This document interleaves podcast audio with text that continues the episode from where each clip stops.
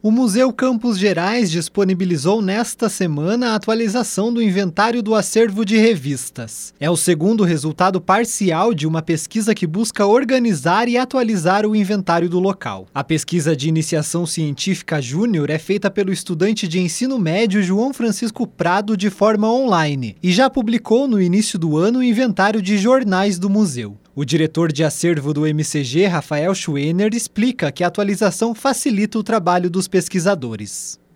Esse inventário é uma relação, é uma lista das revistas que vêm sendo armazenadas há décadas no Museu Campos Gerais. Então, é uma informação que dá maior transparência ao que, a, aquilo que contém o acervo documental de periódicos, jornais e revistas do Museu Campos Gerais.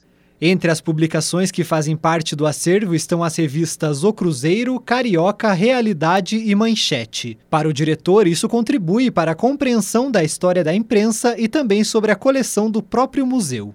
Uma primeira contribuição disso é a, a, a gente compreender melhor a própria história da imprensa no, no Brasil. Então, temos títulos referentes a Rio de Janeiro, São Paulo mas também o estado do Paraná. E aí são publicações dos anos 20, 30, muita coisa dos anos 60, 70. É, existem revistas de cunho informativo, outras de cunho educativo e até mesmo religioso. O inventário também tem informações sobre local de edição das publicações, periodicidade e período de referência ou recorte presente no arquivo. O museu continua fechado por causa da pandemia.